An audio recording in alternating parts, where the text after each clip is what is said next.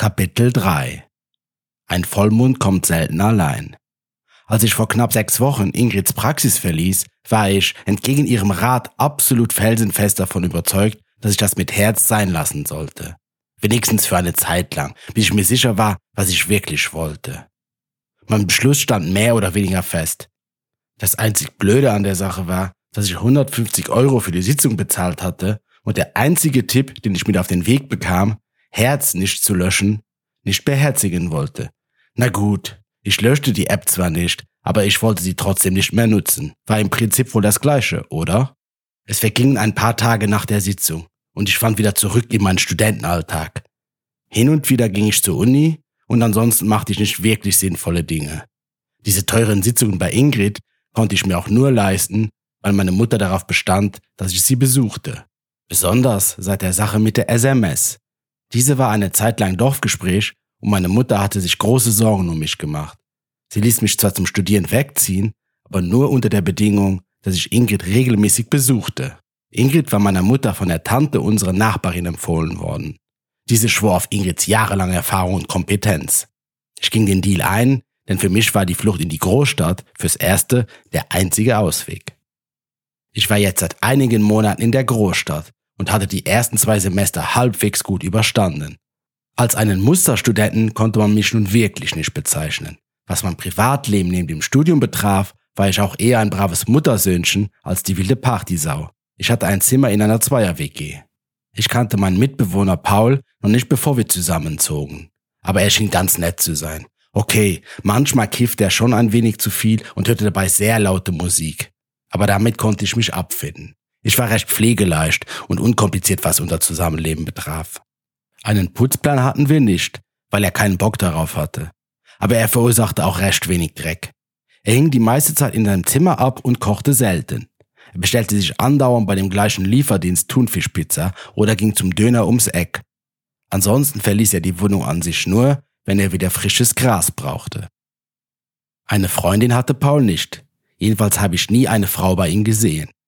Er war zwar an der Universität für Bodenkultur und sonstiges Grünzeug als ordentlicher Student eingeschrieben, ging aber wohl nie hin. Wir lebten also mehr oder weniger aneinander vorbei.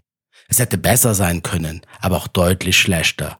Also akzeptierte ich die Situation. Irgendwie war das wohl einer meiner Hauptcharakterzüge. Ich akzeptierte Situationen und versuchten selten etwas zu ändern. Ich denke, ich hatte oft einfach nicht den Mut, mich der Wahrheit zu stellen. Genau davon war ja auch meine Freundschaft mit meiner ex-besten Freundin geprägt.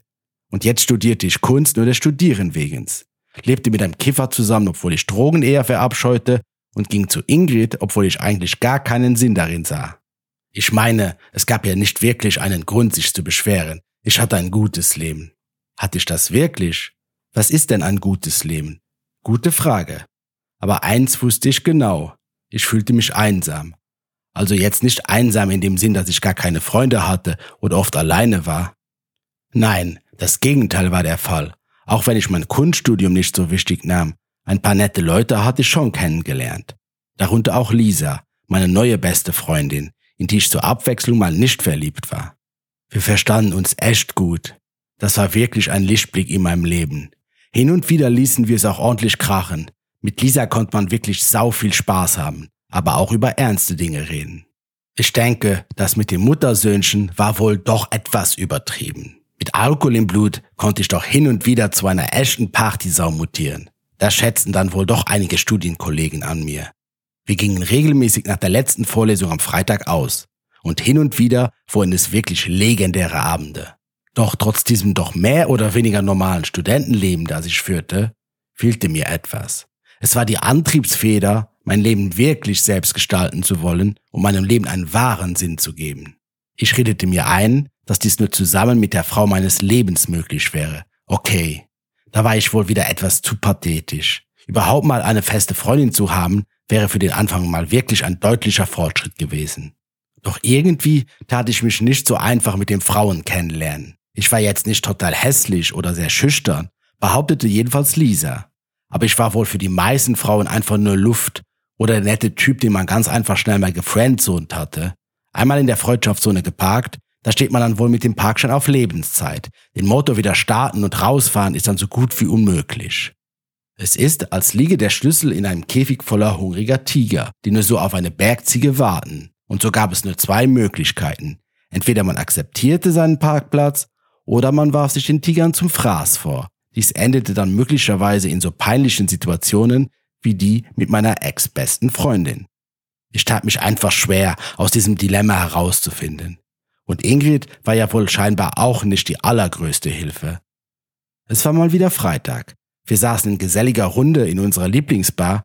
Ich war schon leicht beschwipst und vergaß meine Einsamkeit ein wenig. Es wurde immer feuchtfröhlicher und wir hatten eine super Zeit. Dieses Mal hatte sich sogar eine neue an unsere Gruppe angeschlossen. Sie hieß Marie. Lisa hatte sie mitgebracht. Marie hatte sich wohl erst vor kurzem von ihrem Freund getrennt, oder besser gesagt, er hatte sie betrogen und sich nicht sonderlich Mühe gegeben, es zu verheimlichen. Marie hatte wahnsinnig tolle braune Augen, eine süße Stupsnase und wunderschöne lange seidige dunkelbraune Haare. Und neben diesem absolut tollen Erscheinungsbild hatte sie wohl das tollste Lächeln, das ich jemals gesehen hatte. Oh, Moment einmal. War ich im Begriff, mich in eine Person zu verlieben, die ich gerade erst zum allerersten Mal sah und noch nicht mal ein Wort mit ihr gesprochen hatte. Okay, das mit dem Sprechen war ein guter Witz. Ich hätte mich ja eh nicht getraut, sie anzusprechen. Und zudem saß sie am anderen Ende vom Tisch. Diesen Umstand nutzte ich als Ausrede, um mich nicht von mir selbst rechtfertigen zu müssen. Ich schaute manchmal heimlich in ihre Richtung und ertappte mich jedes Mal dabei, wie mir doch etwas warm ums Herz wurde.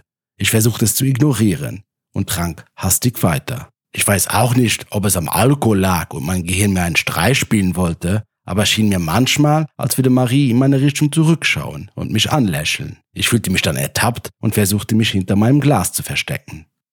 Aber bestimmt lächelte sie nur in die Richtung von Lisa, die neben mir saß, oder Björn, Björn war ein super netter Kerl und ich mochte ihn, aber er sah einfach viel zu gut aus. Gegen Björn hatte man einfach keine Chance. Der Abend verlief ohne große Vorkommnisse, außer dass es mir immer wieder warm ums Herz wurde. Nach der Sperrstunde löste sich unsere Gruppe zum größten Teil auf. Es war auch schon recht spät. Der Vollmond schwebte in Begleitung einer sternklaren Nacht über der Stadt. Lisa und ich hatten noch nicht wirklich Lust nach Hause zu gehen. Zu Hause würde mich wieder mein leeres Bett erwarten und wenn ich Pech hatte, auch noch die laute Musik von Paul. Besonders am Wochenende übertrieb er ganz gerne. Lisa war cool, wir waren echt auf einer Wellenlänge und wir waren wirklich schon gute Freunde geworden in den letzten Monaten. Lisa stand auf Björn und so waren für mich auch irgendwie von Anfang an die Fronten geklärt. Ich wollte also wirklich nicht mit ihr abhängen, weil sie auf mich stand oder so. Alles cool. Ich wollte einfach nicht alleine sein. Ich war betrunken in diesem Zustand passiert es ganz gerne, dass ich manchmal schnell etwas melancholisch wurde. Jörn wollte am nächsten Tag ins Fitnessstudio und befand, dass es für ihn Zeit würde, nach Hause zu gehen. Und auch die übrigen verstreuten sich in alle Himmelsrichtungen. Man konnte es auch keinem verdenken. Es war spät. Und die meisten fühlten sich wohl auch nicht so alleine wie ich. Ich denke, das verband Lisa und mich. Sie war so in Björn verschossen und brauchte wen, mit dem sie über ihre Schwärmerei reden konnte und ich wollte einfach nur nicht alleine sein. Björn war zwar nicht mein bester Freund, aber wir waren gute Freunde. Er wirkte hin und wieder etwas egoistisch und oberflächlich. Zudem war er ein begnadeter Maler und sehr sportlich. Deswegen kam er wirklich gut bei Frauen an. Manchmal dachte ich mir, dass er schon Ähnlichkeit mit diesem Großkotz Thorsten hatte, aber das war gemein, weil Björn war nicht im geringsten so eine Dumpfbacke wie Thorsten. Das dachte ich in dem Moment jedenfalls. Zu meinem Erstaunen schloss Marie sich mir und Lisa an. Ich hatte bis hierhin noch kein Wort mit ihr gewechselt. Sie kam auf mich zu, gab mir die Hand und stellte sich lächelnd vor. Ich stammelte nur irgendwas vor mich hin und kam mir dabei so förmlich vor. Dann gingen wir drei ein bisschen weiter und setzten uns in den nächsten Park auf eine Wiese. Es war erstaunlich hell für eine Sommernacht. Lisa schaute mich verschmitzt an und öffnete ihre Tasche, die sie immer dabei hatte. Ich wusste, was jetzt kommen würde. Sie zog zwei Flaschen Wein heraus und grinste die hat mir der Barkeeper geschenkt. Ihr wisst schon, der Alte, der immer nur am Zapfhahn steht, während seine Frau die Gäste bedient. Er mag mich eben. So lagen wir da, tranken Wein und schauten in den Nachthimmel. Ich traute mich nichts zu sagen. Ich war eingeschüchtert, weil Marie dabei war. Ich lag links, Lisa in der Mitte und Marie ganz rechts.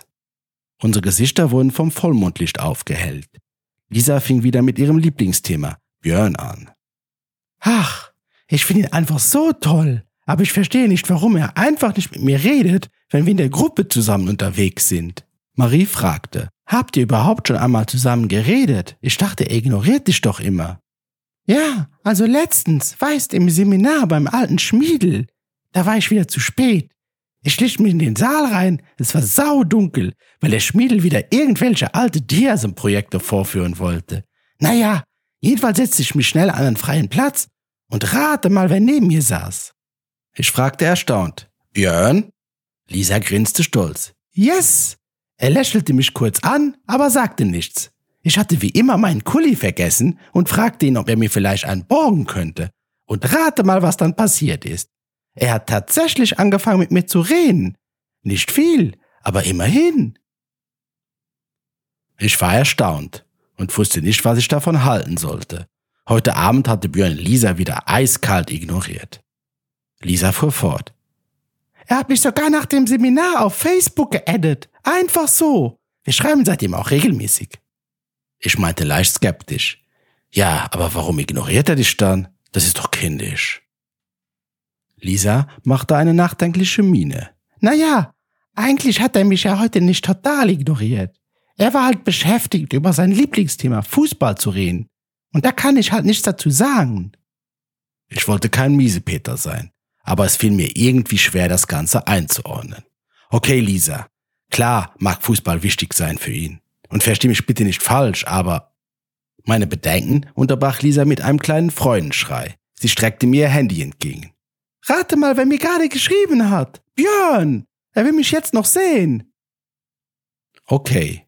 Die Sache wurde immer komischer. Aber nun gut, was sollte ich da noch sagen?